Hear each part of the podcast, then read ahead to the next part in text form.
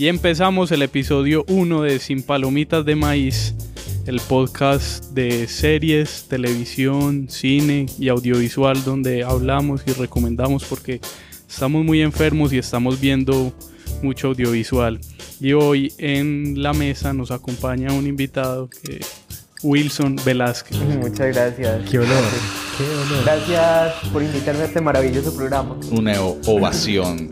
Y los habituales de siempre, Juan David Escobar y Felipe Barrientos. Y quien habla, Carlos Esteban Orozco. Tengo una duda porque si el que vamos a anunciar es ese capítulo 1, episodio 1, y somos habituales y los otros están en, subterráneo, ¿cómo son habituales?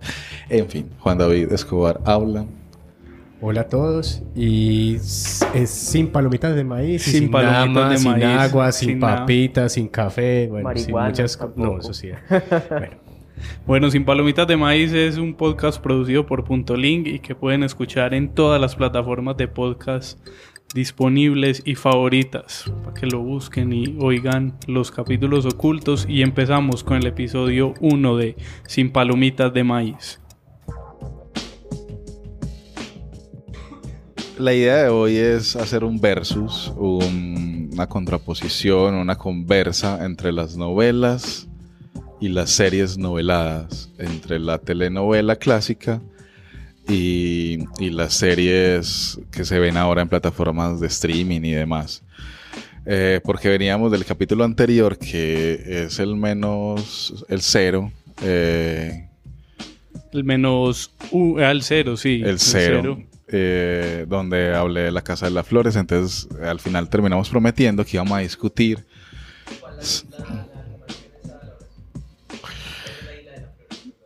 No, La Casa de las Flores, la serie mexicana de Netflix. Entonces prometimos que íbamos a hablar de telenovelas y series y porque esa frontera como que se dibuja cada vez más. Yo quiero conversar sobre todo. O sea, eh, son noveleros, eran noveleros, veían novelas. Para En- poder comenzar a arrancar. en la infancia creo que fuimos noveleros porque era la opción que había en las noches, de pronto en las tardes, más allá de los canales que nos ofrecían, pues los de la perubólica, que Somos nos ofrecían hijos, series. somos hijos de sí, las gringas. novelas. Sí. Pero ser noveleros. O sea, Betty porque, la Fea, Café. porque Omar Rincón, yo pues soy que no es. muy novelero. Omar Rincón dice que, que ver novelas era penoso y todos lo negaban. Yo no niego No. novelas. O sea, yo desde niño, o sea, es más, yo desde niño esperaba la programación con las barras de colores y yo esperaba que pusieran cualquier cosa. O sea, cualquier Pero en cosa. este momento sí, el que dice ahora que ve Pero yo sí tengo que aceptar de que yo estuve viendo varios capítulos de La Reina del Flow, weón. ¿Por qué?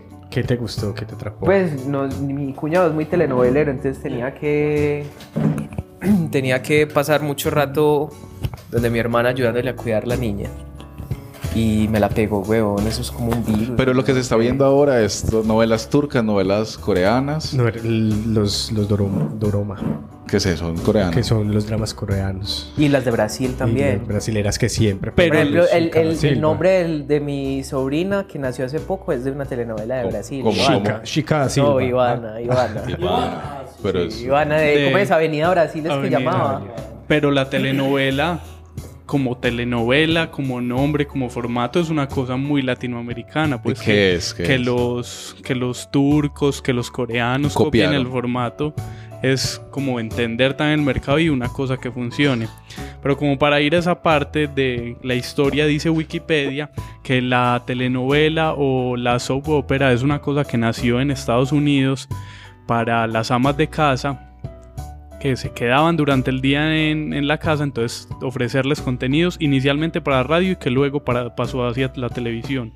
Y Papá se- recordaba a Calimán en radio. Calimán, eh, y que finalmente pues Y deben ser el, el mismo formato, pues, eran radionovelas. sí, y los actores de la televisión colombiana comenzaron en las radios novelas y cuando llegó la televisión iban casi a pararse en el plató a hacer la radionovela mirando la cámara, ¿cierto? No sé, no- creo que era de, de corrido, ¿no?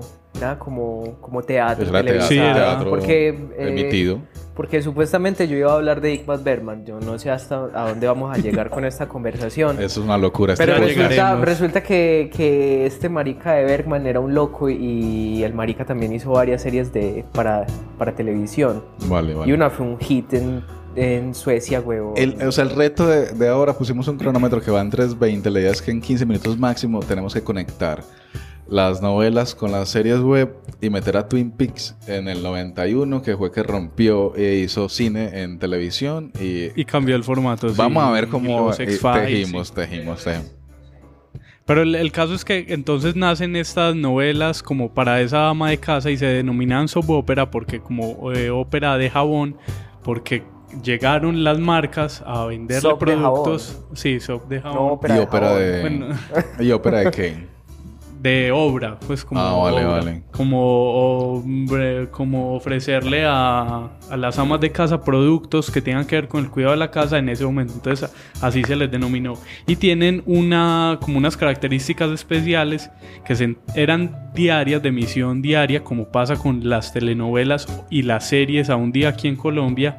Y no tenían, no eran autoconclusivas, pues no podía uno verlas como una pieza argumental completa, sino que dejaban la historia abierta para que al otro día siguiera y como tener al público ahí, ahí cautivo. Y los temas habitualmente eran sobre el amor y las relaciones, pues como la, la mujer que vivía en, que vive en el barrio de clase baja y llega el hombre de clase alta y Pues eran melodramas. Eh, Exacto, melodramas. Y, y sigue, y sigue Y siendo nosotros, como ese. ahorita hablando previo, porque estoy investigando y todas esas cosas para este podcast, Qué tristeza, a mí no me dijeron nada para investigar. eh, pero sabes mucho y sos comunicador eh, graduado.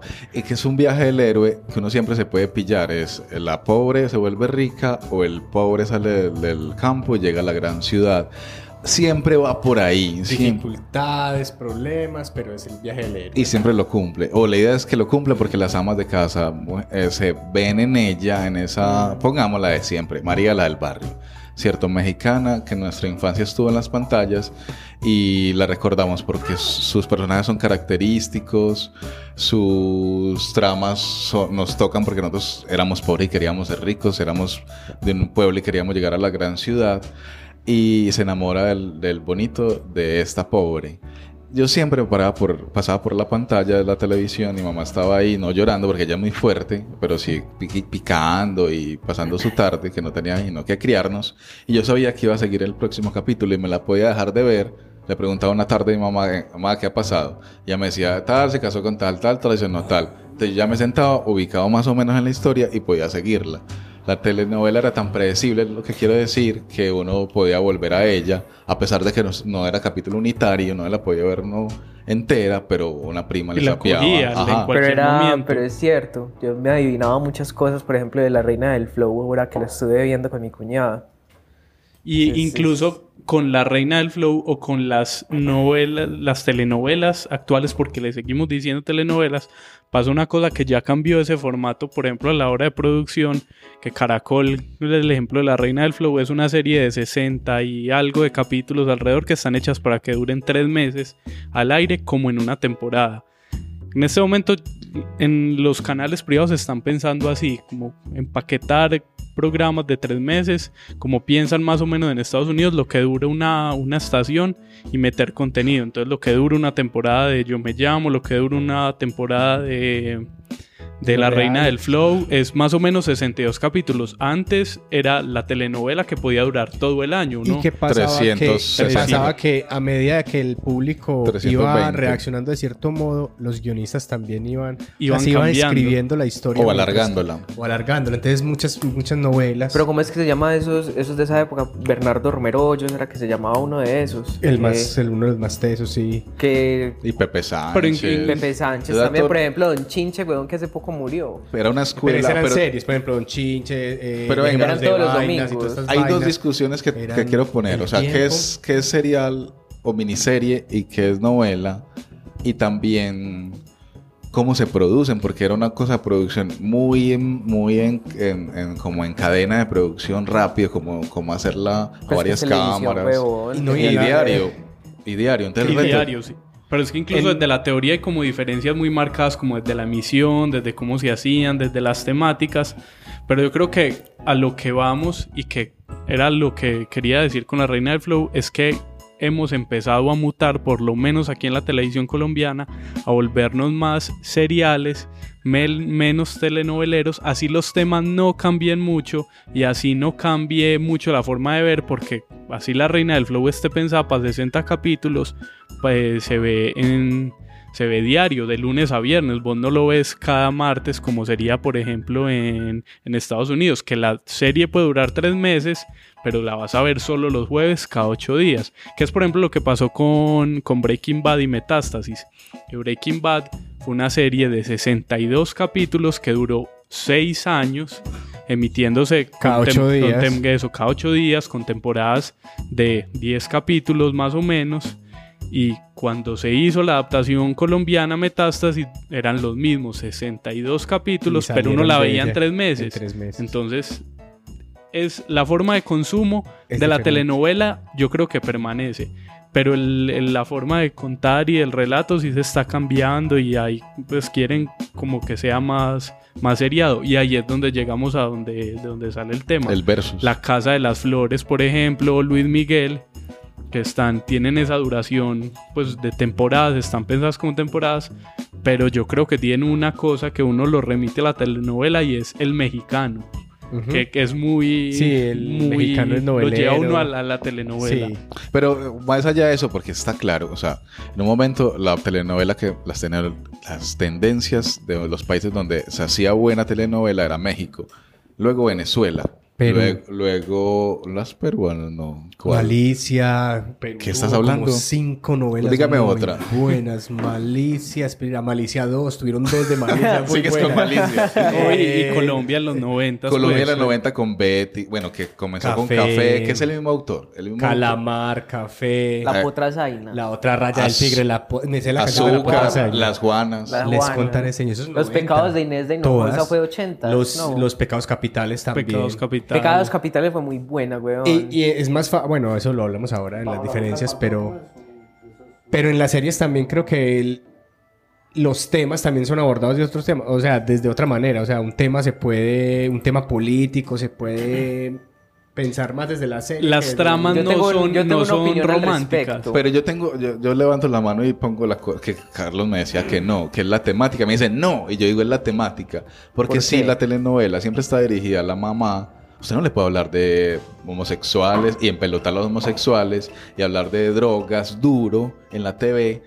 Porque, Depende de cómo porque lo no manejes. pasa. Si los vas a incriminar. Dígame si un los vas- ejemplo, Si dígame los vas a ejemplo. incriminar, es ahí sí el- la tenés. Un ejemplo Es el telenovelesco tema- que pasa en televisión abierta, gringa, colombiana o latina. Eh, en que- eso estoy de acuerdo. la, toque televi- esos en la temas. televisión abierta no pasa, pero es lo que hablábamos en el capítulo pasado con el, el caso de Gilmar, de nuestro compañero, que vio, la, que vio la Casa de las Flores en familia y uno con el papá viendo la, la serie de transexuales. No sé, pues eh, la- las fronteras se dividen y creo que las plataformas Por- y las formas de distribución sí permiten que se pueda hablar de todo. o es la en Los Reyes habían transexuales, por ejemplo, ya de entrada. Tra- Pero eso, Sí, sí, fue el boom y ella se volvió, ella, eh, Henry, Henry, Eh, Carreño. Carreño, Henry Ca- se volvió re- hiper famosa porque eso es la novela, subir la estrella arriba, arriba rota. Y, pero lo que, la pregunta es, ¿los hipsters están viendo novelas o las mamás están viendo series? Yo creo que las dos. Yo también creo que las dos. Y eso es hermoso, pues a mí me parece. Sí. Mi mamá ayer, ayer terminó Luis Miguel, muy triste por el final de Luis Miguel, que no lo vamos a contar, pero, pero mi mamá desde hace mucho rato se pasó a ver series y cada tarde se la pasa consumiendo alguna serie. Y ayer terminó Luis Miguel y ella me dijo, yo no me imaginé que la vida de Luis Miguel fuera tan difícil. Ella sabía el hijito de, de, de de Luisito, Luisito Rey, es complicadísimo. Pero ya había visto, había vivido, había oído todas las canciones de Luis Miguel, pero ver el relato de Luis Miguel en una serie, poderlo ver fácil en su casa, Pero la- que la, las El- telenovelas biopic, pi- eh, Como la de Juan Gabriel, protagonizada por Julián Román. eso comenzó. Esa sí me vi el, el primer ¿Cuál? capítulo, weón. La- Otra, de Juan otra Gabriel. ¿Cómo vez. era que llamaba? Ah, Perro Amor, ¿cuál? Ah, se llamaba... Ah, la de Juan La Gabriel. de Juan Gabriel. Juan Gabriel. Bueno, ya nos acordaremos. Pero ahí comenzó el desafío otra vez del pobre que llega a la fama, del, Sí. del rico, pero que atraviesa un montón de problemas La de que no Diomedes, sabe. weón. Ajá. Yo La me de vi- Joe, sí, pues yo me que vi hasta Luz Clarita y Hasta que de te conocí, se siento. llamaba la de serie de Hasta que te conocí. Amigos en el tiempo. No para ni bolas, qué chimba, invitado. Sí. Hasta que te conocí. Alguna vez tendremos alas. Entonces yo sí. ¿Cuál en qué íbamos?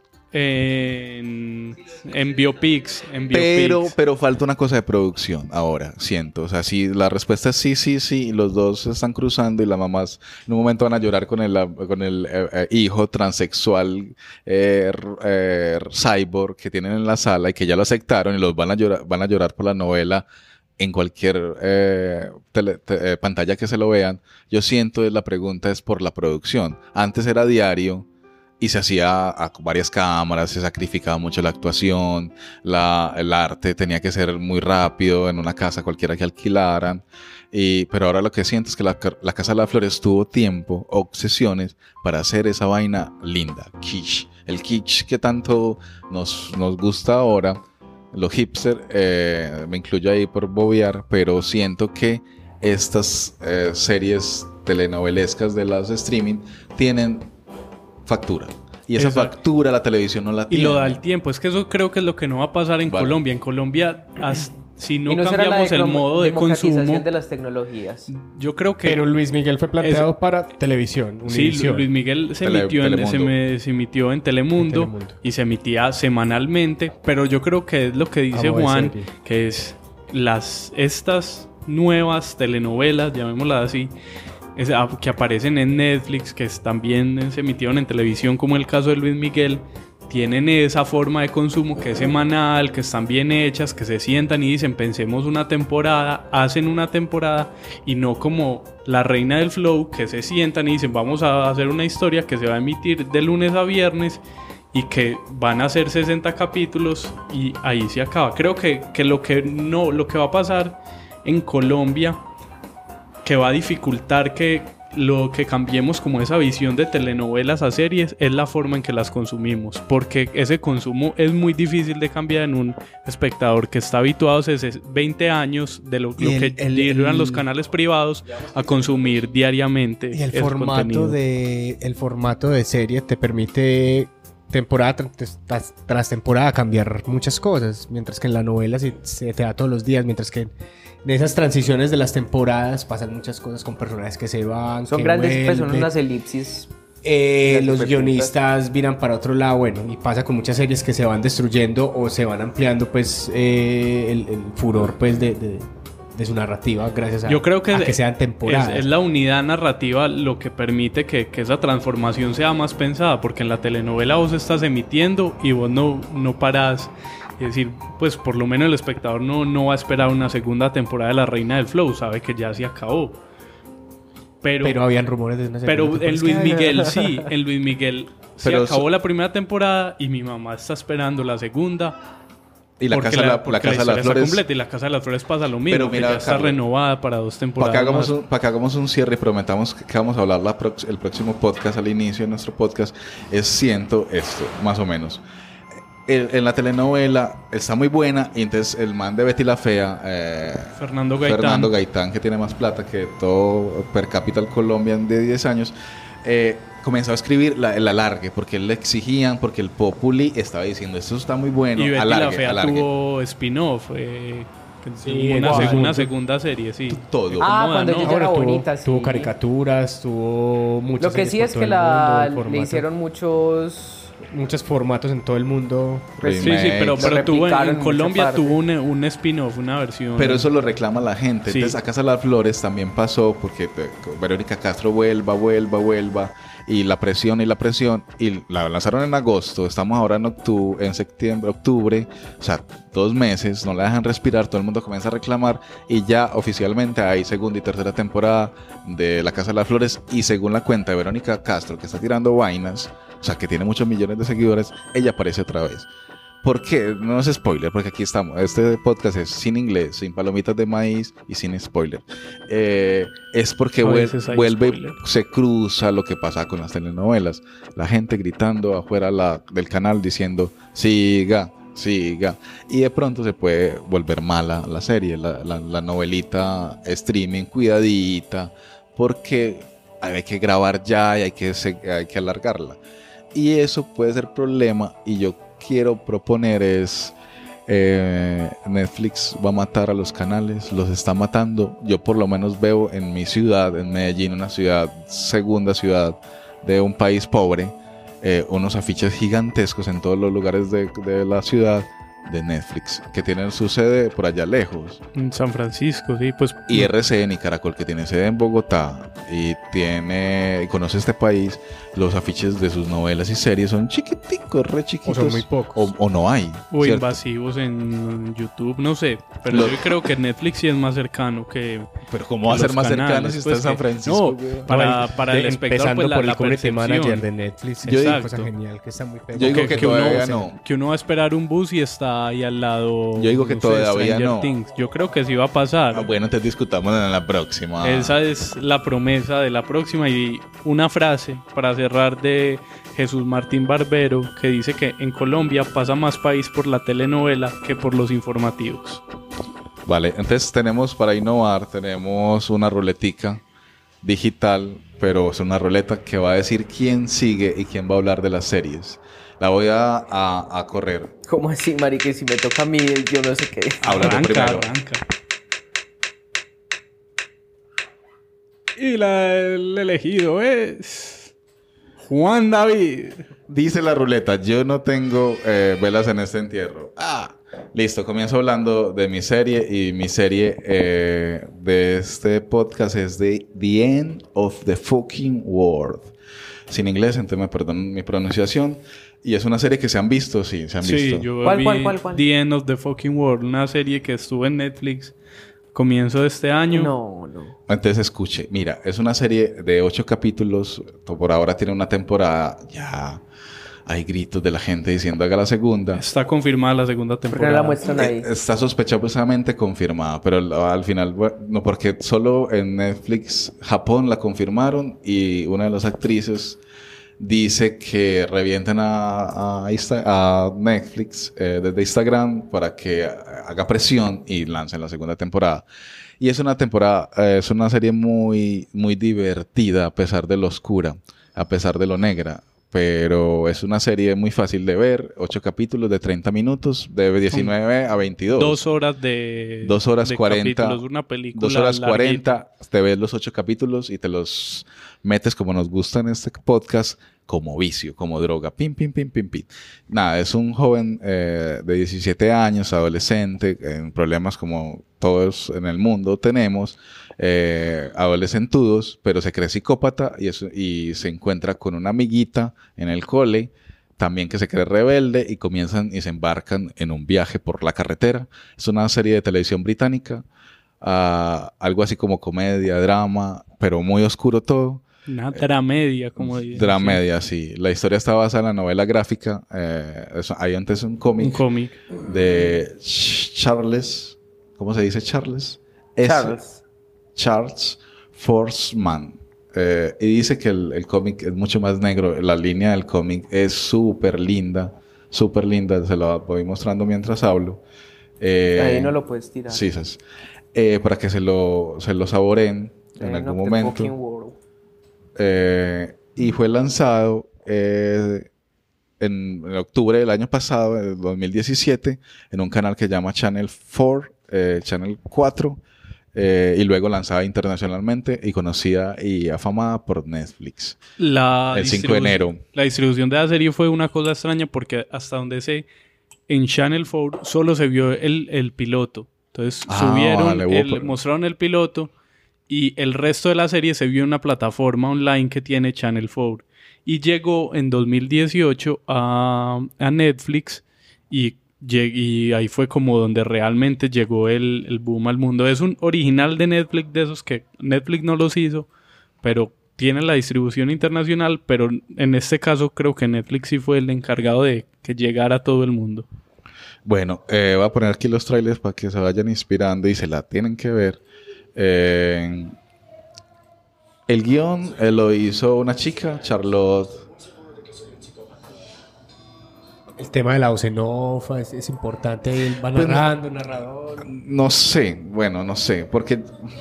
Bueno, voy a comenzarlo. Eh, ¿De qué va? ¿De qué va el asunto para mí? Eh, es una serie de dos adolescentes en problemas, con problemas que se juntan y hacen hasta para vender, diría mi mamá. Uno se cree psicópata y la otra se cree el novio del psicópata.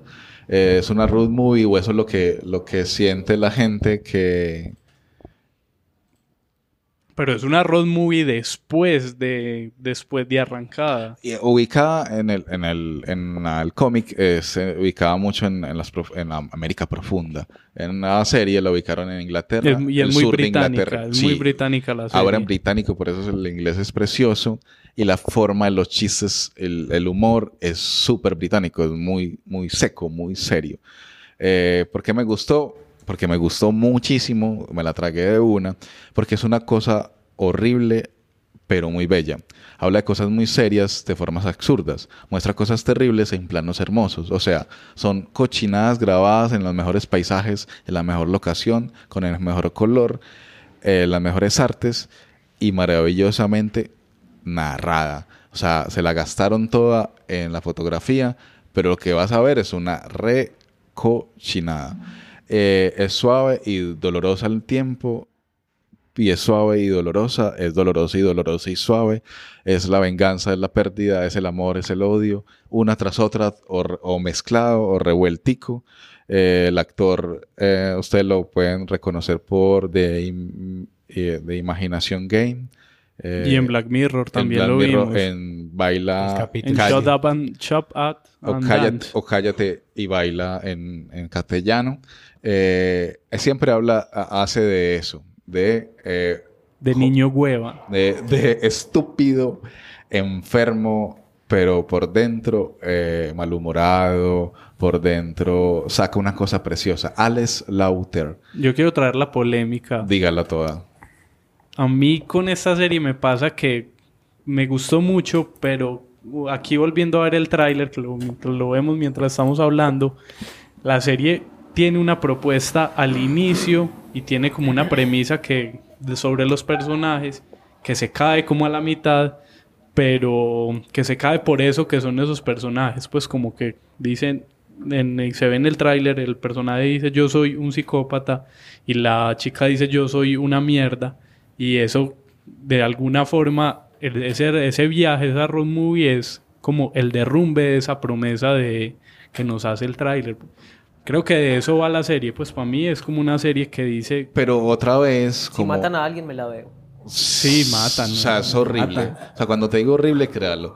Y entonces es como, como la, las ondas. Sube, baja en el quinto capítulo, vuelve y sube. Pero cuando baja está simplemente respirando para volver a hacer otra, otra explosión de cosas. A mí me parece que, que, que esas rotas, pues usted no puede estar siempre arriba porque Sí. el corazón se le va a uno. Pero Uno para mí tiene es que- como, como lo que hablábamos eh, fuera de micrófonos sobre Big Mouth, que es muy sobre esa época juvenil y creo que de End of the Fucking World los personajes son así como, como cómo se muestran ante el mundo, yo soy el más malo, yo soy el más, el más darks, el más tenebroso, pero lo que vemos aquí es cómo se desarma ese, eso que muestra un joven y que finalmente es pura mierda, pues que es ese viaje lo que yo creo, como que de, de eso va esa serie, esa transformación. Pero al, al final lo, igual es una serie hecha para que uno se divierte y se la consuma. Efectivamente, eh, la, la idiotez se le muestra lo idiotas que pueden ser, lo bobos y, lo y creen en el amor romántico y luego se les va la mierda todo eso, no saben ni besar. Pero lo divertido es eso, huevón, que hay que siempre hay venganza después, siempre es estúpido, tiene, tiene recompensa. Entonces hay unos como adolescente o como man de 35 años que todavía no ha crecido y sigue cometiendo los errores que estos pelados cometen y uno se ve ahí en la serie y uno se tropieza con los y uno llora y uno se desespera. Esas Sí, es un viaje. Jessica Barden hace a Lisa, también tiene 17 años y es una pelle de persona, una gonorrea como Pero es llaman en bonita, Medellín. ¿no? Es, Sí, ella es bonita. a mí, sí, es Búscala en bonita. Instagram, porque en Instagram es horrible, es horrible. Es una niña, niña pecosita hermosamente horrible. Como su serie, marica, pega durísimo. La banda sonora también es, Es muy buena. es muy buena, muy buena, deliciosa. Oía en otro podcast que se quejaban porque se besan muy maluco en esa serie. que- Así es, uno cuando besó a los 17 años bien, uno es donde, lo- donde es, estilo YouTube y lo graban a uno. Ah, pues. Marica. Eh, las cifras de aprobación de la serie eh, eh, está muy bien eh, en, todas las, en, en todas las plataformas de votación. Está muy bien rankeada. Dice que tiene una aclamación universal, ¿cierto? Según las críticas y las votaciones. En todo caso, por todos lados me advierte eh, el mundo que esta es una buena serie. Me la vi y no que no me decepcioné. Me gustó mucho. Y es muy fácil de ver eso. Se- sí, no, y los personajes son una chimba. Bueno, en todo caso, es una delicia verla, asquerosamente deliciosa. La otra pregunta antes de terminar controversial. ¿Segunda temporada sí o no? Yo la vi digo, no, no necesito una segunda temporada. La dejaron tan redonda que, que no necesita otra temporada, pero otra vez eh, siempre se puede alargar. En el cómic no hay segunda temporada, se cierra, hay que inventárselo otra vez. El guionista se sienta, según lo que pegó, lo que funcionó, lo alargo y le doy a la gente lo que quiera. Luego decimos, qué mierda, la segunda temporada no debe existir y eh, habrá un debate, es- eh, pero no la vamos a ver. Eh, críticos o... o- Entonces es puro amor adolescente. Sí, Sí, sí, sí, sí, ahí estamos ubicados del nosotros. adolescente gente que se- gente se que no disfruta. crecemos, weón. Eh, y ahí está, súper y mega recontra recomendada The End of the Fucking World. Oímos el tráiler entonces. Por favor. I'm James. I'm 17, and I'm pretty sure I'm a psychopath.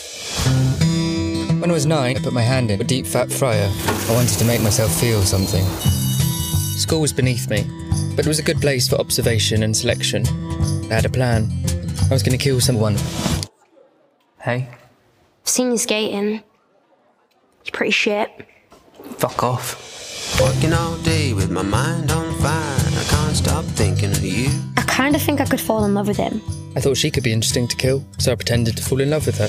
Walking all day with my feet on. This is nice. What is? I thought probably he was gay. Your dad's a prick. Let's leave this shithole town. I'm going whether you come with me or not. You in? I didn't know where we were going or when I was going to kill her. I punched my dad in the face and stole his car, and that felt like a good place to start. We can literally do anything. Do you want to go on a date? I will have a banana. Y después del tráiler de The End of the Fucking World, llegó la segunda ruleta de este podcast. Que ¿Quién no es el no siguiente funciona. elegido? Que no- noto una serie que se llama La Ruleta. La Ruleta. La Ruleta decidió que es... El Vox Pop. El Vox Pop. Resulta que... ¿Cómo así? ¿Qué es el Vox Pop? Ajá. Que este programa es muy innovador. Siempre tenemos innovación. Resulta Qué buena que pregunta. Andábamos como de viaje y pues y como in- in- muy inquietos con esto de la gente viendo series y porque es, es como dice Juan. Y a es propósito de la coyuntura estudiantil de este país, Eso, que está, estamos en, en, en paro, que estamos en, en- en una normalidad académica, entonces los jóvenes tienen un poquito más de tiempo. Entonces estábamos de viaje y aprovechando como este furor de tanta gente viendo series, decidimos hacer un voz pop en Bogotá. Eh, entonces un voz pop que va a sonar, que va a sonar chévere para saber qué está viendo la gente en otras partes y nos dieron un paseíto, sí, por, por qué están viendo y por qué y cómo se lo ven y cómo consumen. desde la Universidad Nacional. desde la Universidad Nacional. serie que yo me vi fue Mr. Pickles y pues es- se verá porque es de un perro satánico que mata gente. Está refrita, está refrita y es para gente que ya tiene el cerebro un poco todo free, ¿no? Que le gustan las cosas densas, el gore. Eh, bueno, pues yo me vi la serie de Doctor House. No, pues porque el tipo, el, el personaje principal es, es una cosa de locos y tiene muy buenos parlamentos. Y aparte esa parte, eh, el tema médico y todos los conflictos que se viven en esa rama me parece muy interesante. De Hora de Aventura eh, me gustó porque me parece que es una serie muy interesante, además tiene un trasfondo pues como particular acerca de eh, bombas atómicas y digamos que trae como también eso de despertar la imaginación de los demás, pues porque trata de cosas mágicas y cosas que no, quizás no son tan reales, pero que pueden, digamos, despertar eso en lo que no pasa ahora en los niños porque pues solo están atrapados por redes sociales y pues cosas que casi no se les, les aportan. Digamos, yo no, yo no soy mucho de ver series, a mí me recomiendan, no sé, que Mania, que Dark, pero realmente yo miro no sé, dos, tres capítulos y realmente ya hasta ahí llegaron, no, no, no veo más. Vi Game of Thrones, eh, me gusta por la trama, la, mm, las estrategias en la guerra. Me gusta bastante Lo Soprano, es una serie un poco ya de principio de milenio, de cambio de siglo, pero es sorprendente principalmente por todas las funciones y todo el reconocimiento que uno puede tomar como familia y lo que es realmente un negocio en familia y como ello termina influyendo en la vida de las personas. Pues las últimas tres series que me vi, Merlí, Atypical, bueno, Atypical es más reciente, después esa no fue tan vieja, y Las chicas del cable. Eh, Merlí me gustó mucho, de hecho me la empecé a ver hace un año, trata temas reales de la vida cotidiana de adolescentes que también vivimos nosotros como adultos a través de una clase de filosofía y a través de un profesor de filosofía. Entonces me gustó mucho porque no es la típica serie para perder tiempo, sino que salía con ideas, con o sea, salía inspirada de ver esa serie, o sea, quería ver el siguiente capítulo, pero muchas veces paraba por estar reflexionando. De Alienist, que también es de Netflix, pero esa era de, no, esa era muy fea, pero, o sea, creo que lo que me mantuvo ahí viendo la serie no fue el morbo, sino saber el final, porque era tan, era tan pesada y tan densa que tenías que saber qué pasaba, si no te ibas a morir. Eh, me la veo por internet, busco los capítulos de la serie, creo que ya la descontinuaron porque pues también creían en Cartoon Network que no era muy apropiada para los niños. Entonces pues me veo los capítulos, dos, tres capítulos de la serie cuando tengo tiempo. Me la vi en un compilado de Netflix, es una cuenta que sacamos con mi hermano. Me la vi por internet, lo cual me granjeó como cinco virus, pero fueron cinco virus muy bien ganados. La vi pirata por internet. No, o sea, yo la empecé a ver ya después de que llevaba mucho tiempo transmitida, entonces empecé a ver capítulo tras capítulo y sí trasnochaba viéndola.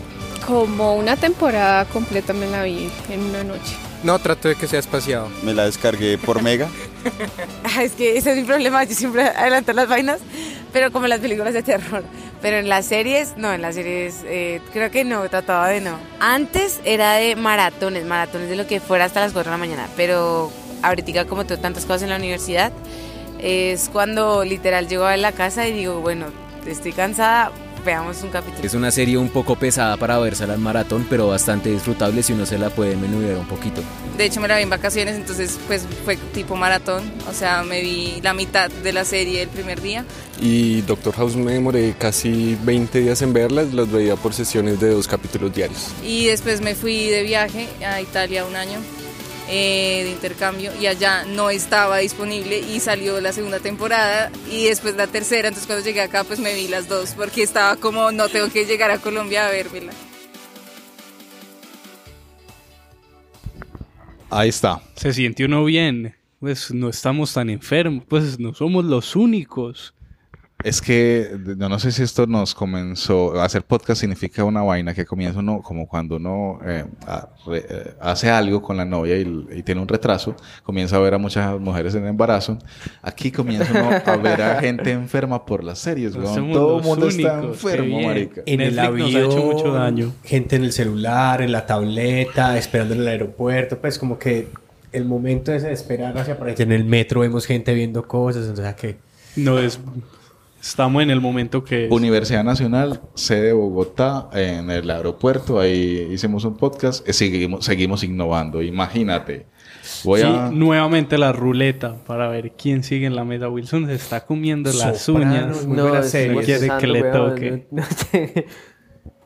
muy buenas series. Nos recomendaron el Bosco, El Soprano. El Soprano, pero El Soprano es muy buena, weón. Yo me voy a ver eh, la de filosofía. Merlí. En fin, en fin, roto.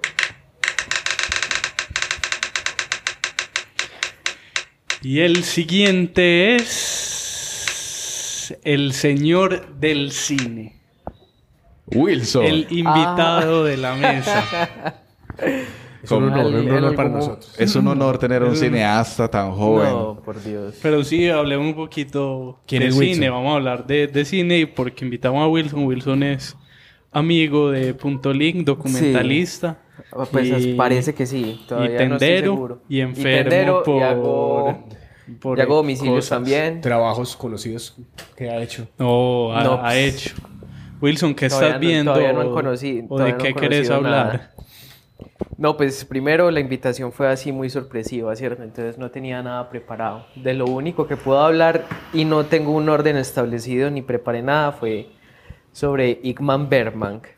Primero el nombre, venga, de la pre- preparación porque Juan preparó muy bien las ¿Cuál cosas. leyó, no? Juan estaba no, leyendo, la salió el chimba, si no... salió- ah, bueno, no, no, pues no, le salió no el corazón, pero como 15 minutos y lo redactó. Ah, bueno, Pero es que soy muy marihuanero, entonces se me olvida. Ahí, ahí no hay conexiones neuronales, entonces No, que ayudar. no, yo no soy capaz. Yo... El nombre, practiquemos el nombre. Cada uno lo va a decir, por favor. Bueno, Listo. Bueno. Este programa Eh, es Wilson, Wilson, inglés, Wilson. Sin palomitas de El maíz. No, primero, pero no sin puedes. spoiler. No, pero ese se- entonces sería tampoco en sueco, porque Ingmar Bergman es. Sin sueco. A ver, El- ¿cómo se dice? El nombre nuevamente. Ingmar Bergman.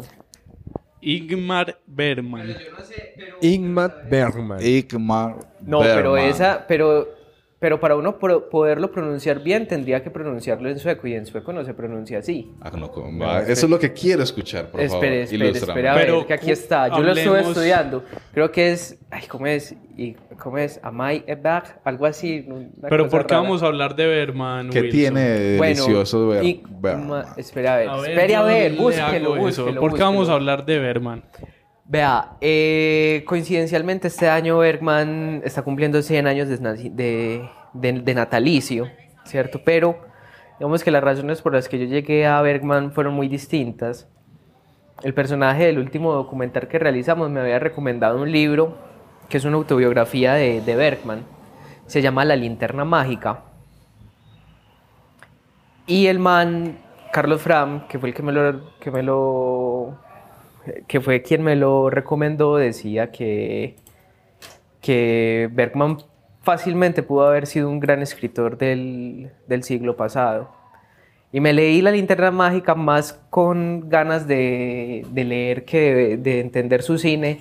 Y es un escritor del putas. Es, es genial como escritor. Es genial, es, es Pero no habías visto nada de Berman cuando le había visto de una manera muy aislada y que no había visto las películas Fanny Al- y que las había visto hace mucho tiempo Fanny Alexander y y hay otra. Bueno Fanny Alexander es de la que más me acuerdo. Gilles, Gilles Deleuze, un filósofo que habló mucho de audiovisual, dice que este amigo es uno de los primeros que le mete al cine de la filosofía, una cosa increíble, o sea, es el que empieza a filosofar, bueno, tú sabes Sí, más. exactamente es, es muy teso pero bueno después en la universidad me encontré un profesor que estaba obsesionado con leerse un libro que se llama Los archivos personales de Bergman. Entonces, como a mí me gustó tanto como escribió Bergman, entonces me busqué ese libro y me lo encontré en la Kindle, entonces me lo empecé a leer. Entonces ahí, después apenas leyendo el segundo libro de Bergman, me empezó a entrar la curiosidad por el cine de él. Y, parce, y, es, y, es, y es así. Digamos que de cada director, cada quien en su mundo muy personal debe tener una película que, que lo apasione y que, que lo haya hecho estallar en lágrimas de pronto. Pero me imagino que la gente habla de Bergman y habla de personas, el séptimo sello. Yo empecé a ver un Bergman muy incipiente porque el man fue muy prolífico. Tuvo muchas películas. Que estoy viendo una lista No, pues larguísima estoy- de películas. Y yo Es creo que no me he larguísima. visto Desde nada. el Y 40. sa- ¿sabes qué es lo más Ah. impresionante? Que es el triple de esa lista son de las obras teatrales que él, Vale, que, vale. que él montó en su vida. El De parcero 1918 a 2007 Y nació- activo haciendo cine y teatro. Uppsala y se fue en su granja, por supuesto, en, en Faro. Faro. En Faro. Le tengo, le tengo, lo único que sé de Igmar. Ve, yo no me leí esa noticia, weón. Es súper bonito. Antes tenía un rito súper delicioso que es todos los días después de su siesta del mediodía, Igmar se metía a su jeep rojo para llegar a su sala en el cine justo antes de las 3 de la tarde. Solía pasar dos horas allí, excepto los sábados que la función comenzaba a las 2 de la tarde. Hagan el cálculo, todos los días, seis días, las, solo semanas, seis días eh, eh, a la vez, eh, a las 3 de la tarde daba play y se veía su película, o sea, veía clásicos. Diario una película. Diario, durante, Diario. diario. Sí. Diario se ve una Como película. nosotros, pero... Él pudo haber pasado alrededor de 8000 horas en su cine, o sea, en, el, en la granja. E hizo. En la finca del Faro. En la finca del Faro puso su proyector. cafetal. Entonces, eh, imagínenlo, eso es- yo lo quiero hacer. O sea, yo Pues quiero sería hacer muy eso. bonito, weón, pero digamos que... Pues pero es que Bergman estaba loco, weón, y era enfermo, weón. Pues tenía una, unos rituales muy rigurosos, weón, de, en su vida. Pues digamos, a- a- en, en el libro que me acabo de leer, en los archivos personales, uno se da cuenta que el marica era un psicorrígido y tenía un... Pero ¿qué tiene? O sea, para una- darle play a una peli de... O por dónde llega Sí, uno a ver, ¿no? Pues yo intenté alguna vez ver Persona Pero es que y fue una cosa un- muy densa. es que Creo Personas es una me- película creo del que man. aguanté media hora. El- ¿Por cuál debería uno llegar a Bergman? Personas es una película que es cuando es un director de cine que está más allá del bien y del mal, huevón. Cuando ya, ya hizo todas las películas con todas las convenciones típicas, huevón, de, de, mm, del cine, pues, e intentó explorar, intentó ir más allá, con esa y con gritos y susurros. Esa era la otra que me había visto antes de empezar a leer a Bergman. Y el arranque, ¿cuál debe ser? En mi caso muy personal...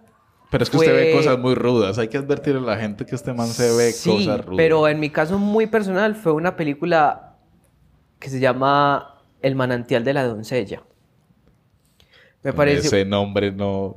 Bueno, en fin. No, en pues no sé, a cada quien verá que le gusta. Pero a estás mí- hablando de un man que le mete literatura al cine. Eso es. Entonces, Pero más que literatura es como, fi- es como filosofía, pero Es sobre... una cosa muy tesa, sí. Es una cosa muy tesa porque yo no sé si... No puedo spoiler una película que lleva ¿De más de quién se la va a 60 ver? años, ¿Quién se la va a weón. ver? Y si Berman, nosotros la vamos weón. a ver. Yo voy a leer una cosita aquí del manantial de la doncella por si sirve. En- es una película de 1959 y ganó el Oscar a mejor film de no, no habla inglesa. me imagino, Sí, el, un Oscar, weón. el mejor película extranjera. Y dice, y uno de los poemas visuales más bellos jamás rodados por Bergman. Recrea una famosa leyenda nórdica de crimen y castigo envolviendo la historia en una atmósfera de cuento desarrollado en la Edad Media. Tiene cuatro Oscars. Exactamente, marica, pero me, me, me importa, me importa un culo spoilearla, ¿verdad? El, el asunto Pero- es porque nadie se la va a ver. Nadie se lo va a ver. Pero el asunto, también. marica, es que es un, es un... O sea, yo jamás pensé que un director de cine fuera capaz de retratar en una película ese... ese esa, esa discusión filosófica que uno tiene consigo mismo cuan- cuando, uno se enfrenta con la religión o con la existencia del mal y la existencia de Dios. O sea, nunca había visto algo ahí, huevón, Y para su... tan, tan... Y eso lo logra desde el Plasmado, audiovisual, huevón. o sea, desde... O sea, no, él pone al espectador en un punto que no lo... O sea, que él- o sea, como, ¿cómo, ¿cómo organizo esta idea? O sea, él pone al espectador para que no analice la imagen de por sí lo que le está dando, sino que hay otra vuelta, lo que vos decís de pronto de lo espiritual y lo... Y lo El man es, el man es muy, es- el man es muy espiritual. Y- Entonces no es la imagen la que el espectador entra a analizar, sino que son un conjunto de cosas muy tesas que ese man pone en escena siempre que hace una Lo que película. alguna vez nos decía apreciado que era la clase más elemental de cine que podría existir. A más B es igual a C. A una, una imagen más otra da igual a lo que yo me estoy creando en la cabeza, marica. Entonces el mal lo que permite con una película es una lectura, huevón. Es una lectura constante. ¿Y, y para qué el cine, su merced, para qué, para qué hace cine? ¿Para qué estudió audiovisual o estudió cine? ¿Y para qué crees que el cine, las series... ¿Para qué es eso? Pues, ¿para qué, para qué sirve? Pues? ¿Cómo así, marica? ¿Ya me van a echar? No, no, no, no, 15 no, no, porque dices que, que te sorprende que, que este director toque esos temas y te toquen ese botón. Pero lo y te parece raro que lo toque. No me porque parece el cine es para raro. entretener. Me, me parece sorprendente que alguien llegue a ser tan certero a la hora de contar eso. Vale. ¿Cierto? O sea, sí, es más, antes de ver esta película, marica, yo me esperaba que eso es lo que se pueda hacer con una película, pero jamás ninguna me había llegado tan lejos como me llegó esta. ¿Cierto? Entonces, entonces, es ¿cómo es capaz de ser tan certero en una cosa tan abstracta, marica? Es que eso no tiene explicación. Y la película no da ninguna explicación como una buena obra de arte. Ni da una conclusión ni nada. Pero está ahí, huevón. Está en... ¿Cuánto es que dura? ¿Una hora 35 es? Sí, 89 minutos. Una hora 25. Marica, pero que esté ahí. O sea, que alguien sea capaz de ponerlo con todas las vicisitudes que tiene hacer una película, weón. Con que no te alcanza el presupuesto, con que tenés un actor que no, te, que no, que no lo da todo porque se le murió la mamá, por cualquier, cualquier cosa, marica. Que alguien sea capaz de orquestar todo eso y dejarlo en esa película, a mí me pareció, mejor dicho, la verga del papa, weón. Está excitado, o sea, lástima que el podcast Ah. no tenga imagen, marica. Wilson, ¿dónde viste el manantial de la doncella?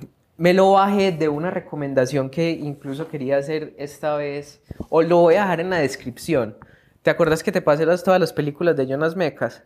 O sea, este man, pero te digo que ve cosas rudas. Se ve. Jonas Mecas, Pero- que Jonas Mecas es diario, cine diario. Sí, es un cine, es un cine, Cine, diario. Sí, Sí, eh, en, es- en ese... los blogueros del cine. En ese blog, en ese blog marica se llama Hack, eh, Blues Hackman, algo así. El man tiene diario, diario, sube 20 o 30 películas, weón, del cine más selecto. Pero de la cosa, pues el cine de culto, cine... Solomo, pues decir. Puro, mejor dicho, puro solomo. Hay algo que, que, que eso que dice Deleuze también es con el rostro, que Berman tiene una particularidad por el plano, por el primer plano y por el plano del rostro que es muy, que- que- es muy empeliculado con el primer plano, sino que el marica sostiene el que... humano, eso. Marica sostiene que la única manera de uno poder retratar las, digamos, las, las cosas de todos los conflictos que puede llegar a tener un ser humano en su vida es por medio del primer plano.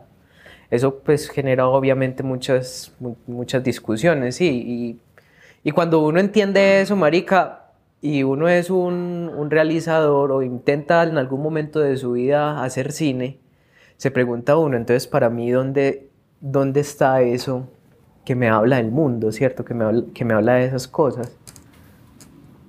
Que me, que me habla de lo que no soy capaz de, expli- de explicar, sino solamente filmar, ¿cierto? Está en la cámara, o por ejemplo, está en yo que todos los días tenemos una cámara y estamos grabando algo. A mí me sorprende. ¿En dónde está? La pregunta, eh, esta enredada que te hice, que, que, que te da susto, es porque yo a veces me pongo a ver series en una plataforma ahí que pago con los amigos, le doy play para divertirme y termino llorando o termino con rabia. Y eso a mí me sorprende mucho porque es porque yo me vine a entretener y esta vaina va a perder el tiempo y lo que yo estudié nadie lo, lo explica porque ustedes hacen no jugar y la verdad lo que estamos a- es que no sé si es arte. Nosotros lo que hacemos es una el, la mit- o lo que hace Berman más que nosotros es otra cosa que uno no sabe explicar y que tiene que dar muchas vueltas y que uno termina diciendo, véanla, vea, vea el cine de este man. Es que es muy difícil uno llegar a explicar, por ejemplo, yo que llegué a sentir con esa película, no sé, es, es en ese momento en el que en el que uno se pregunta por la existencia de Dios, por ejemplo, y todas esas imp- imposiciones morales y religiosas que llegó a que, que, que empiezan a atacarlo uno en la adolescencia y verlo ahí plasmado, no sé. Yo lo resumiría en conexión, que uno ve cosas y se emociona es porque necesita conectar con alguien. y A cuando más lo B encuentra, da igual a C, esa es la regla de nuestro que pasa. oficio, pero ese C depende del creador, del escritor, de los actores, es un C que no existe. Y es un Es C un que, sé que está en el espectador. momento cada del espectador. espectador. claro. Está en el espectador porque eh, eso es lo que pasa. Yo viendo Bergman, Bergman, Marica me he dado cuenta de que uno es muy impositivo a la hora de hacer un video o de, o de crear algo, ¿cierto? Mira esto, siente esto, aquí enfoco, aquí muestro, esto suena, esto no. Pero lo que permiten esas películas, huevón, y esas, esas secuen esos primeros planos, esas secuencias, es que usted se, usted se interese por dos cosas totalmente dis- pues por, por muchas cosas. O sea, hay, hay un panorama abierto en cada uno de esos planos. Y eh, a mí me impactó la, existen- la supuesta existencia de Dios con la existencia del mal, que son incongruentes. Pero también usted puede encontrar artículos de cine sobre, sobre eh, la relación de la mujer en el siglo XX con la, con la del siglo XVII en la que está ambientada la película, weón. Cada quien ve algo distinto, weón. O sea, cómo llegar a ser algo tan, tan maleable para la mente de cada espectador. Ahí está, 14 minutos hablando de un sueco. Eso es increíble, de- desde Medellín, Colombia, y hablando con ese amor. Entonces, a algunos les parecerá ah, mierda todo lo que acaba de hablar Wilson, a otros les parecerá una forma de entrar a un creador de, de nuestro tiempo y me le pague por existir Don Berman. Y hagamos, Sí. oigamos algo de Sí. El manantial de la doncella. Por favor.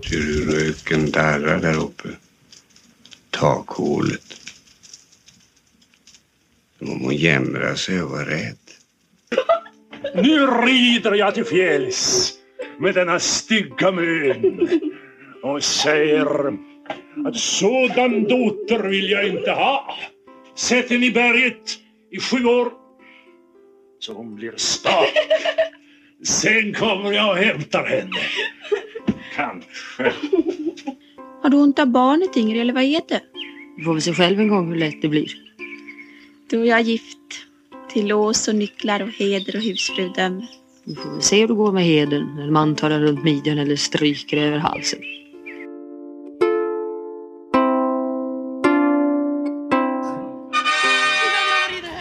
Felipe, Felipe, Felipe. ¿de qué querés hablar? Quiero comenzar con el fin de semana. El fin de semana anterior. eh, que pasé como el lunes festivo, sobre todo domingo y lunes festivo. eh, maratonando una serie muy buena de HBO que se llama Magnífica 70. Es una serie brasilera. Eh, me quedé, hace días la estaban dando y no, no, no, no me había quedado. Ese día me quedé por, por varias imágenes que, que vi en ese momento, pues como que estaban rodando una película, entonces, marica, están rodando una película, qué chimba, esta serie interesante. Y antes de, de- de hablar de la serie, quisiera decir una sensación que me ha dejado, que veo el cabezote y lloro, no sé por qué, hay cabezotes, no sé si a ustedes les pasan con las series que dos o tres lagrimitas le- les, les salen. Eh, Magnífica 70 es una serie brasilera de HBO. A propósito de HBO, está cumpliendo 15 años en Latinoamérica.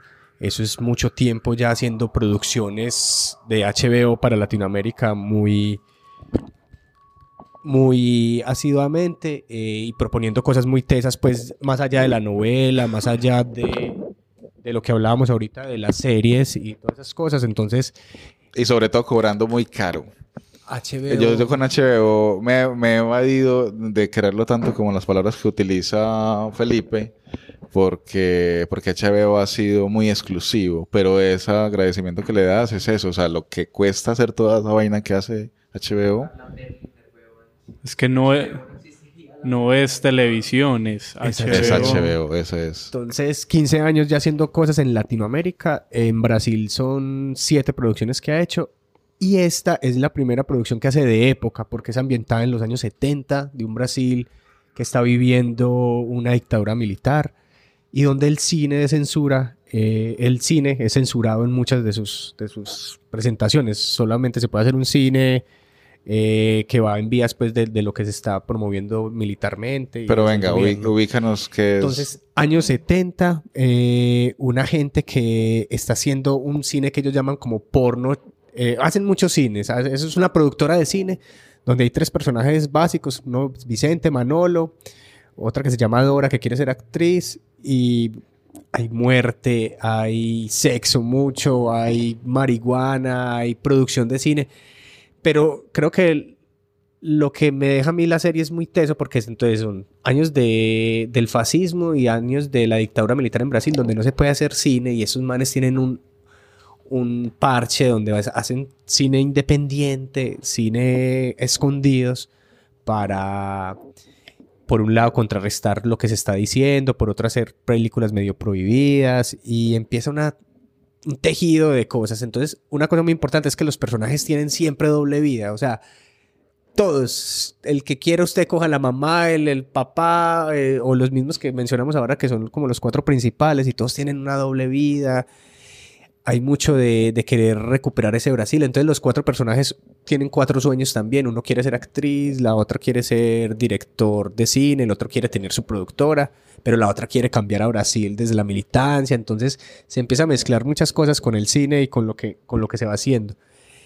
Y me parece muy teso porque siempre en Brasil la historia de pronto no la conocemos y con el con esta serie se puede conocer un poquito como, como de eso. Vale la pena verla. Sonoramente es muy rica y, y suena un poquito ese, no sé, ese bossa un poquito de, de muchas cosas. Entonces, ¿La estás viendo en portugués? eh, no, la estoy viendo en español, Doblada. doblada, pero me ha gustado. Y no, la calidad de los personajes, la fotografía, el ambiente, mire, Las creo que es un poquito, no, súper. O sea, está es- estrenando temporada. entonces este fin de semana, por eso se pudo maratonear, porque estaban dando, como hacen muchas veces las televisoras, que antes de que va a estrenar la temporada, te El domingo. El fin de semana. El domingo inició la tercera temporada de Magnífica de Ten. Magnífica. Que a propósito, para empezarla a ver, está en HBO Go. El primer episodio está gratis, entonces. No para Y creo- maratonearla, pero si no tiene HBO Go, puede entrar, la ve y si, si anima, paga la suscripción. Y creo que en HBO Estados Unidos también, allá que nos están escuchando también tanta gente, eh, el- eh, para que se puedan ver allá ya está toda la temporada también. Entonces son, es la tercera temporada. En la primera, pues los, los personajes van consiguiendo ese sueño. En la segunda ya está un poquito más consolidado ese sueño. Y es una cosa brutal. Creo que los brasileros siempre... Y ahí hay porno, y hay, y hay teta, y hay... Sí, que es una cosa que... que Porque si no, no es brasilera, es ¿no? brasileiro, sí. Es, ellos tienen un concepto como de, de... De ese cine como de cine pícaro, que es como cómico, pero porno, pero es el cine que hacen, pues, pero también dicen muchas cosas políticas. Entonces hacen muchas películas. Pero más que eso, es como el- ese trasfondo de querer cambiar ese Brasil de ese momento y decir otras cosas y de, y de transgredir. De transgredir mucho. No sé si Carly se ha visto algún capítulo. No he visto nada, pero sí me causa mucha curiosidad. Es, ¿Qué otras series latinoamericanas de ficción tiene HBO? Señor Ávila tiene una mexicana muy tesa, no, no, no la he visto, pero lo- por lo que veo en los comerciales se ve muy tesa. Hay una que es de Gael García, pero no sé si será de Fox o será de, de- de HBO. Pero esa que te digo de Señor Ávila es muy, muy poderosa como en, en la actuación y es muy Ciudad de México la veo. Entonces, para, Porque para meterle Me la- imagino que, pues, Magnífica de Tenta es una serie de 2015, pero nada raro que esa tendencia a la que hablamos al inicio del episodio de producciones habladas en español que nos paren telenovelas también llegue a HBO. Y... Y si no, ¿quién es Brasil? Bueno, es que la meca del audiovisual. porno chanchadas, dicen ellos, de que Porno tuvo su auge en los años 70, principios de los años Es 80, que yo- cine de barrio que mezclaba como comedia bueno. ligera con dosis de erotismo Yo producidos. Entonces es en O Globo, en yo esperaba a las 11 de la noche, que eran las 1 de la mañana ya, porque ellos nos llevan dos horas, y esperaba a las chicas de la oficina, eh, y era porno soft. Era delicioso, o sea, porque yo entendía Como el de todo. Filson. Eh, de Filson hay una mata que es esparcida. Siempre hay una puta mata. Eh, y quiero leer, pues decir algo muy bacano de, de- de la fotografía que es un poquito como granulada, entonces también se va como a esa estética setentuda. Y, y una cosa que nos lleva a la, a las sensaciones, como un mundo sucio, truculento, decadente, escenas de violencia, sexo, lesbianismo, sadismo. Ah, no, es que está muy Es que buena. Sin contar con las críticas obvias al régimen, o sea, es un excelente documento que reflexiona aquellos años donde imperaba una prostitución y mafias en las esferas culturales y políticas. Entonces eso es una chimba. Y eh, está ambientada en Sao Paulo un poquito. eh, como que ahí fue donde más impactó como ciudad, donde más impactó, bueno, en todas las ciudades. Sao Paulo, Sao Paulo Sao era- Paulo, bueno. entonces ahí salieron como muchas cosas. Y eh, sí, la invitación a que se vean la primera y la segunda. Muy buena, muy buena. Y, y no, y ese- esa fotografía granuladita, mira. Entonces, magnífica 70. Y en serio, no sé por qué, aunque suena la voz en brasileiro, en portugués. Pero ¿por qué no te la ves en se- original? eh, ah, es que me- es- con ese control de Tigo uno tiene que tan, tan, tan, dar mucha vuelta y quedar, bueno, no. Usted está pagando por No, eso. pero es ya es ahora, no, vale. pero no, yo me la veo, en español. No, pero digo es por el cabezote y por la canción que, que les digo que me hace lagrimear, que uno la puede leer en... Entonces es muy bonita, entonces vale la pena y una chimba magnífica 70 de HBO. Hay que verlo para llorar. Oímos algo de Magnífica 70. Sí, vamos a llorar El tráiler o el, el- cabezote Claro, tiene hay- música. Hay que llorar. Eh, no sé, eh, creo que si quieren acompañarme con el cabezote que cante una cancioncita bonita y... y ¿Que a cantarla suene aquí en vivo? ¿qué? Ya volvemos No, no. con... después de oírlo con las lágrimas en la cara de Felipe.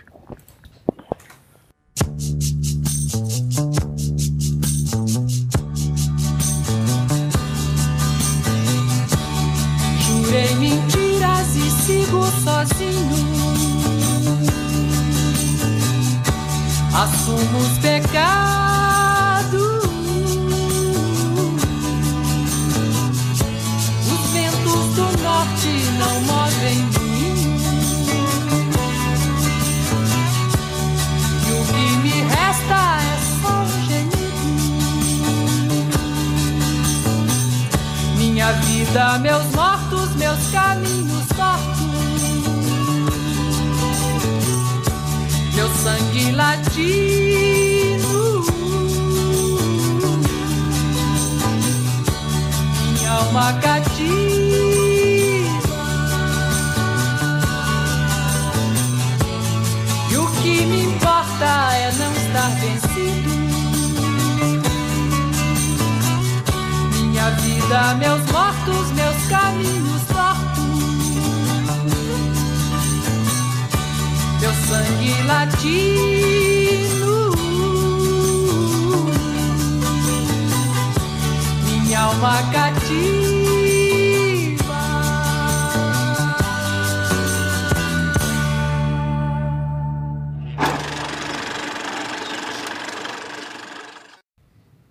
Bueno, vamos a ver qué nos dice la ruleta mágica. Eh, bueno, no, ya pues, ¿para qué que ruleta? Si ya queda uno, ya pasó el boss pop. Mentiras. eh, ¿Con qué nos sorprenderás esta vez, chico adicto a las series? Yo Seriéfilo. la semana pasada terminé de ver eh, la cuarta temporada de Better Call Saul, la serie, es el spin-off, la precuela de Breaking Bad, que es una serie que se lanzó en 2015 y que tiene detrás todo el éxito de, ver, de Breaking Bad, pues como todo la, la fama que tiene. Entonces hace mm, el lunes de la semana pasada, a mediados de la primera semana de octubre, se terminó de emitir en Estados Unidos en AMC el canal de suscripción donde también se emitía Breaking Bad, el último capítulo de la cuarta temporada de Better Call Saul y, quería pues como hablar de ella ahora que está caliente, que es como... Usted quiere como hablar de Breaking gustan. Bad, usted quiere hablar.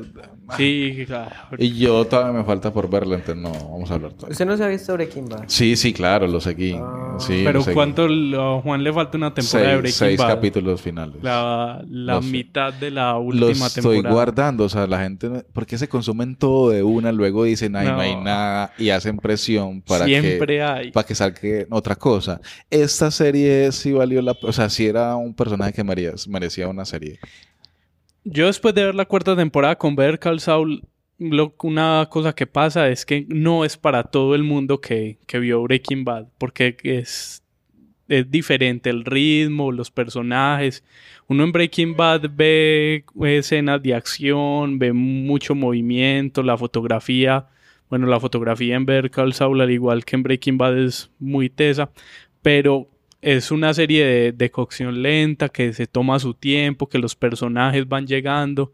Y en esta cuarta temporada, lo que pasa es que estamos a un centímetro de llegar a esa promesa que vimos en Breaking Bad. Eso Que- es el antes de. Sí, esto es el antes. ¿Cómo se Entonces, formó el como para hablar un poco de, de la sinopsis de qué va, es una serie que está ambientada en 2002, seis años antes de lo que pasa en lo que uno ve en Breaking Bad, pues de que Walter White le, le diagnostican que tiene cáncer y empieza a hacer metanfetaminas. Y que ese mismo año, pues finalmente conoce con, con Saul Goodman, el abogado, y pasa pues todo lo que vemos en, en Breaking Bad. Entonces, en Better Call Saul es en 2002 conocemos esa James McGill, que es, que es Saúl, es el nombre real de Saúl, y que es un abogado también, no, no es el, el abogado colorido y extrovertido y rimbombante que vemos en Breaking Bad, sino que es un personaje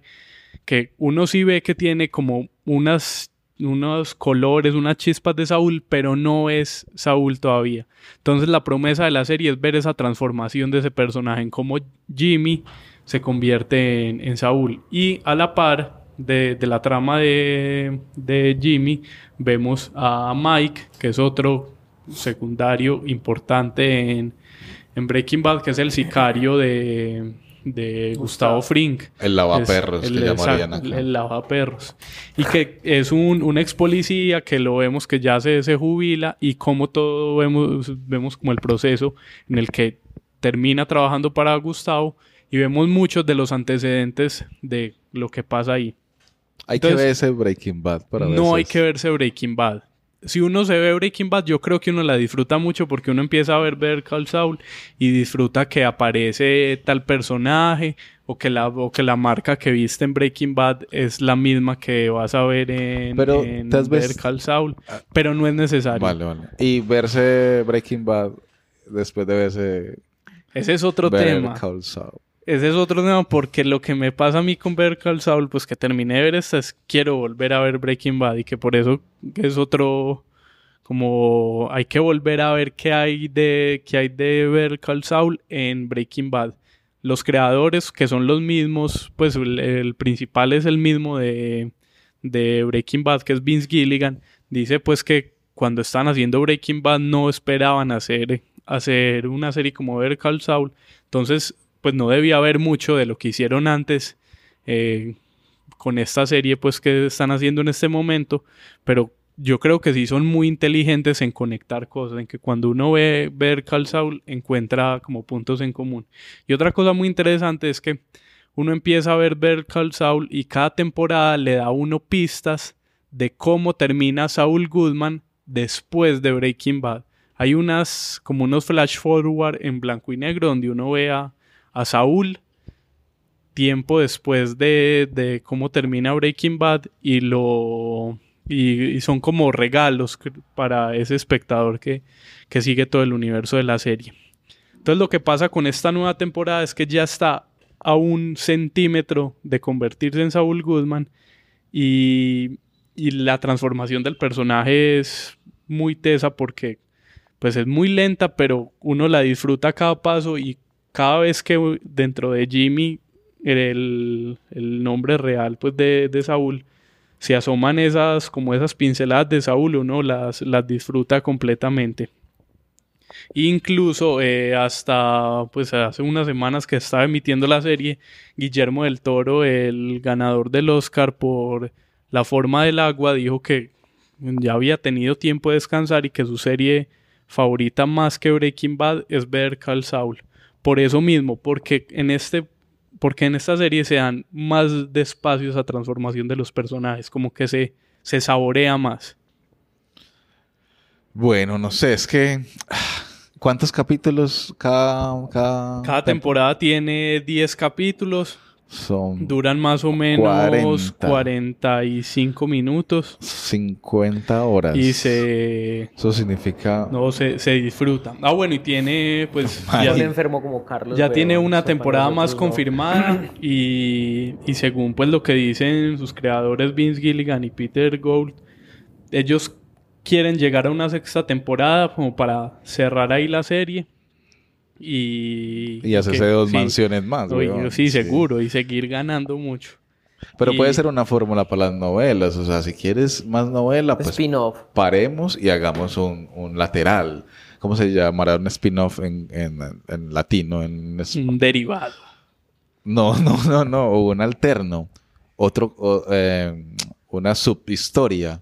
Un, un adicional más. Porque puede ser la fórmula para agrandar a un Betty la Fea, por ejemplo. Pero, Pero ¿cuál sería? tuvo- Pero ¿cuál fue el spin-off?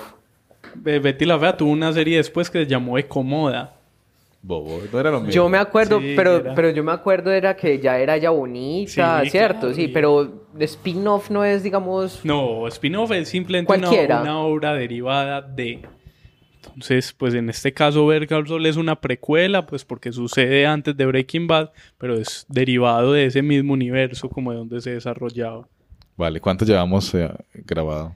Llevamos una hora y diez minutos y bueno, no, antes de seguir con el último tema del podcast, oigamos una canción que está en la primera temporada de Better Call Saul, donde le cantan a este personaje, Saul Goodman.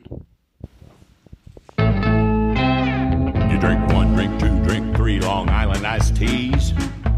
But your buddy's worse off and he throws you his car keys. Blue lights are blinking, four o'clock in the morning. State trooper makes you wish that you'd never been born. Better call Saul, better call Saul. You wanna tell the world you're in love with a girl named Fran? So you find an overpass and you say it with a spray paint can. Blue lights start a blinking, those handcuffs click. You know who to call, and you better call quick. Saul, Saul, you better call Saul. He'll fight for your rights when your back's to the wall. Stick it to the man, justice for all. You better call Saul.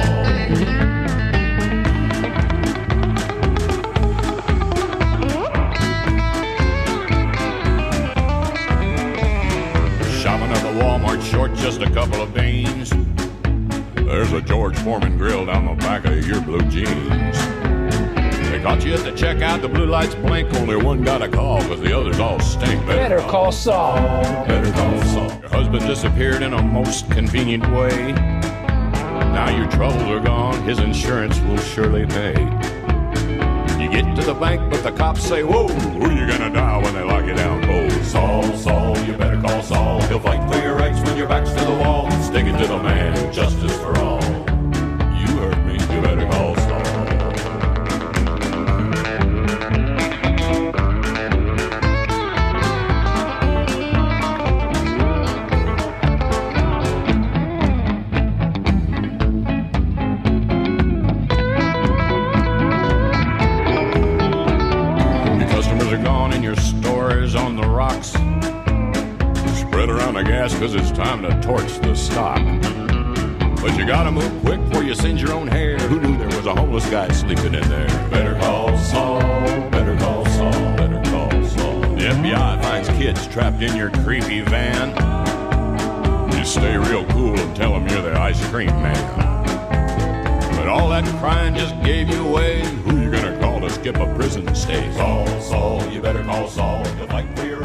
Bueno, y después de oír a ver Carl Saul, nos terminamos este episodio 1 de Sin Palomitas de Maíz hablando de un producto web, una serie web que también se emitió en televisión en Canal 13 en Colombia, que está haciendo muchas cosas de música y es una deuda con la historia, que es una serie de, creo que son seis capítulos sobre la banda de rap de Aranjuez en Medellín, Los Alcolíricos. Bo, yo soy Aranjuez, yo no sabía. Aranjuez, A la Z, de Aranjuez State of Mind, versión climática. Eh, sobre todo es un- una serie que se ve capítulos 7, 8 minutos, y eso en conjunto a una, un especial de una hora, sobre todo de, de un álbum. ¿Cierto? Es de un disco que, que puede ser el disco 2017-2018. El mejor disco colombiano No de sé, ese periodo. no sé, hay muchos yo. expertos gritando, gritando eso. Yo lo que digo es no soy experto, pero sí. que yo el que yo yo yo es mi disco, ¿cierto? Lo escuché mucho y lo sigo escuchando y lo tengo descargado en Spotify. Eh, es mi banda favorita por ahora y, y como estoy escuchando mucho rap, es mis raperos favoritos. Todo da para que un spin-off de, de, esta, de esta vaina que consumo mucho me den más vicio. Quiero más. Entonces yo sacar un, un especial en televisión que se pudo ver en separado. Yo me lo vi en, en capitulitos. No me lo Yo vi también lo vi en capítulos. Y funciona, me gusta, estéticamente me narran una Medellín, aunque se vayan para Bogotá, pero me narran unos narradores de Medellín, me, me cuentan muy chévere esa ciudad que a veces me es difícil narrar, ¿cierto? Y a un ritmo muy coqueto, los gráficos, la forma de la entrevista, es muy fácil de hacer. Lo hicieron en un viaje, eh, lo hicieron en un parque de conciertos y lo hicieron con un par de cámaras. Fin del asunto.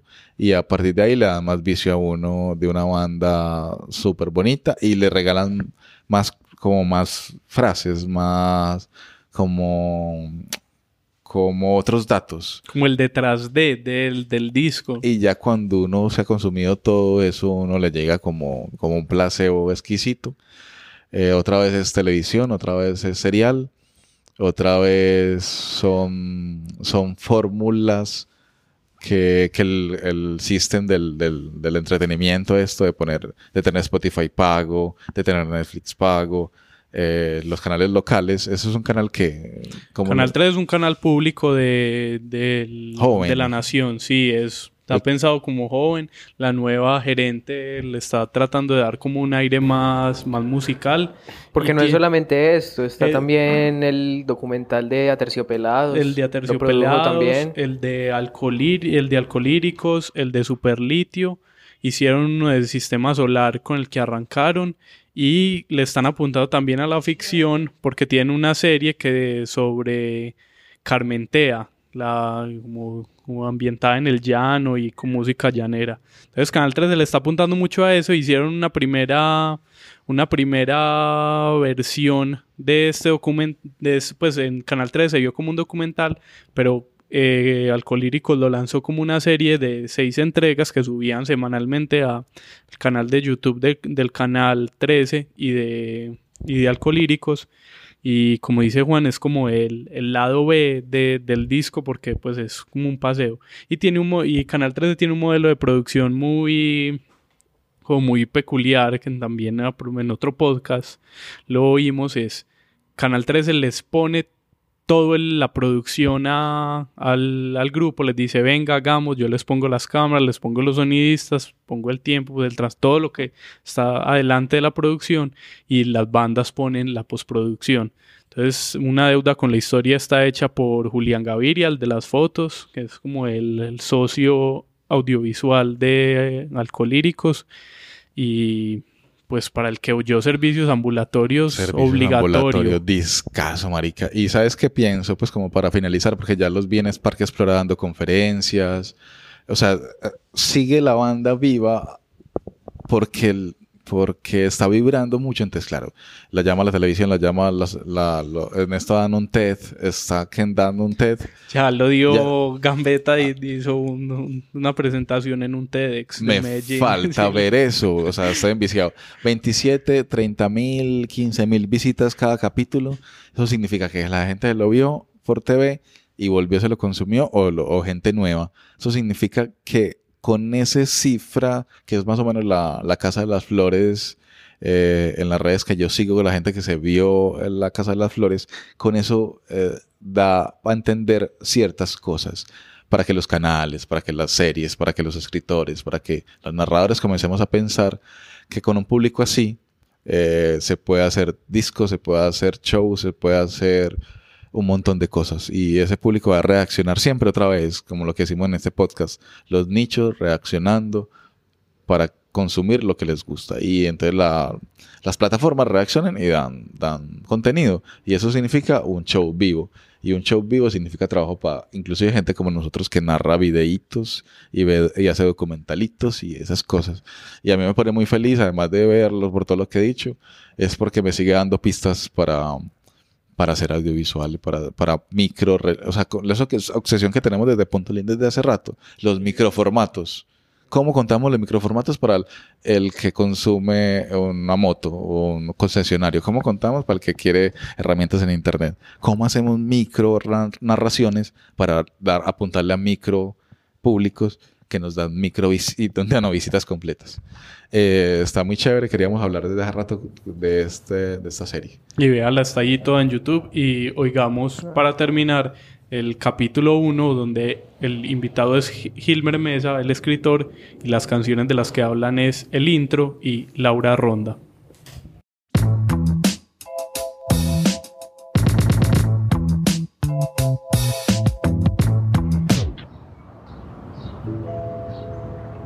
Siempre me impresionó mucho que la gente que, que hablaba del barrio lo hacía como resaltando eh, lo bizarro y lo, lo rudo del barrio y se les olvidaba como la otra parte. Y ahí somos seres humanos y tenemos cosas muy tesas.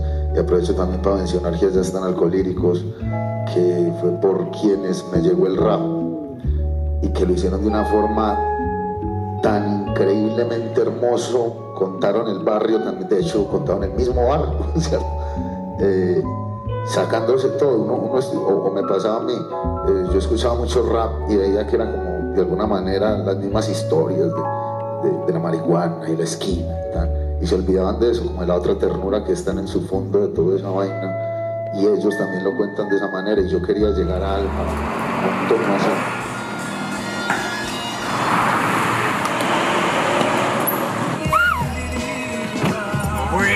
Es que.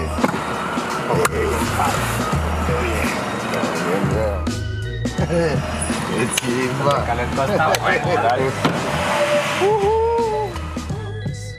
Oye, oye. Laura, Laura. Son los sándwiches. íbamos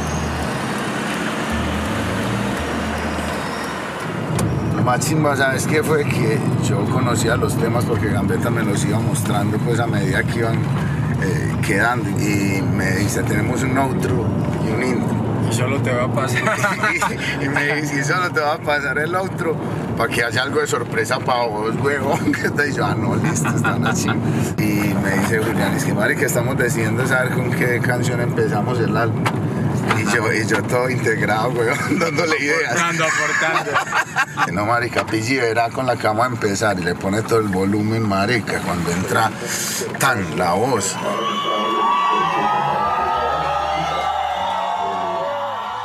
Y este fue el primer episodio de Sin Palomitas de Maíz, el podcast de series, televisión, cine, audiovisual. O sea, hay más capítulos. Es el todo uno. lo que se pueda ver.